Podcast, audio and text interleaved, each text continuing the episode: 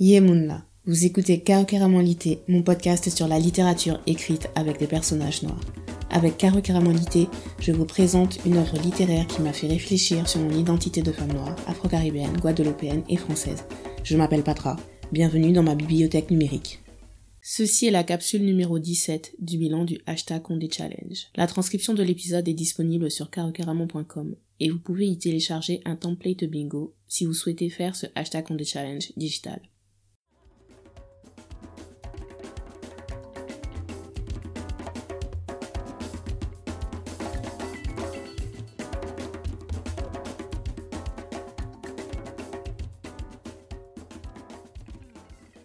Le fabuleux et triste destin d'Ivan et d'Ivana.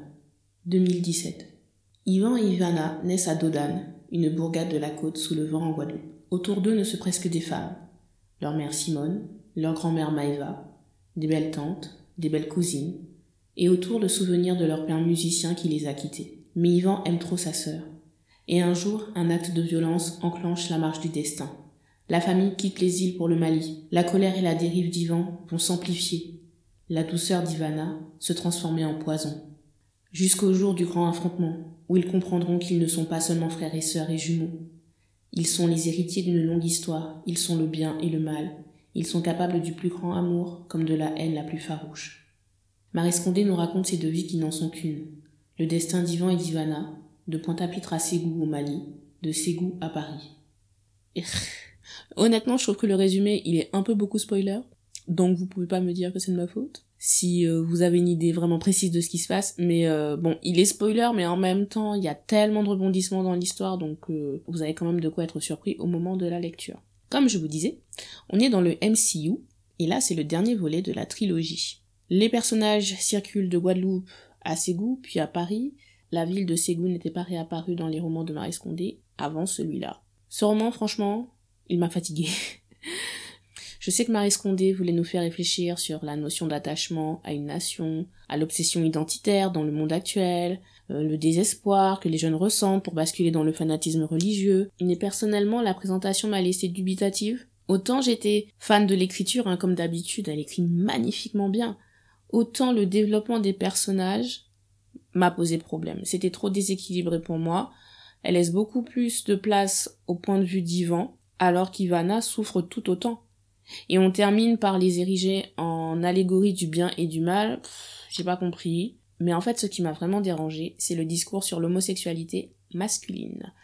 Je ne sais pas si Marie Scondé voulait juste être ironique et en a ou si elle était intentionnelle dans son exagération, et dans ce cas-là, je ne peux que demander pourquoi. Peut-être que c'était pour tourner en dérision l'obsession de la société actuelle autour de la virilité, de la masculinité. Je sais juste que j'ai trouvé ça stigmatisant.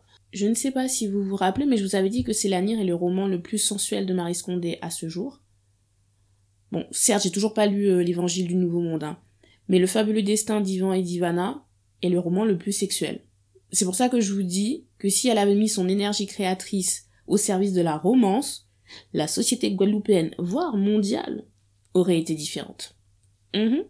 Si ça se trouve, peut-être qu'elle a écrit de la black romance en anglais sous un nom d'emprunt. Juste comme ça pour le fun. Bon, non, j'arrête. j'arrête les délires. Vous aurez compris que le fabuleux et triste destin d'Ivan et d'Ivana, c'est non pour moi. Et je m'en veux d'autant plus de pas apprécier euh, vraiment l'œuvre, parce que je trouve que c'est le roman avec la plus belle couverture. Et bon, il y a eu, il y a plusieurs couvertures, mais moi je parle de celle avec les deux visages noirs sur fond jaune, on voit bien les bouches, elles sont magnifiques. Mais bon, tant pis, hein. La seule chose que je retiens, c'est que Marie Scondé raconte le basculement d'un basique vers le médiocre, et elle est tellement forte qu'on arrive quand même à le prendre en pitié. Mais pas trop quand même. Hein. Yvan, il en fait trop, franchement. Le titre hashtag Caribbean est Petita Papa de Kérosène. Kérosène, c'est un artiste dancehall euh, rap guadeloupéen. Honnêtement, j'avais entendu parler de lui en passant, parce que la dancehall c'est pas mon truc, hein, mais il fait partie de ceux qui prennent, il fait partie des artistes qui prennent position quand il y a un conflit euh, politique en Guadeloupe. Donc bon, c'est comme ça que j'ai, je l'ai plus connu comme ça. Et physiquement, il était mon point de référence pour créer Marvin dans la première nouvelle de Love Moi. Le galoxé, tatoué, qui cherche la rédemption. Hmm, physiquement, c'est tout à fait ça. Mais euh, je n'avais jamais fait l'effort d'aller écouter ce qu'il fait, parce qu'encore une fois, moi je ne suis pas fan de dancehall. Et je suis tombée sur ce titre en suggestion YouTube. La mélodie au cas, j'adore. Les paroles sur ce qu'est être guadeloupéen aujourd'hui, c'est juste parfait pour représenter Yvon.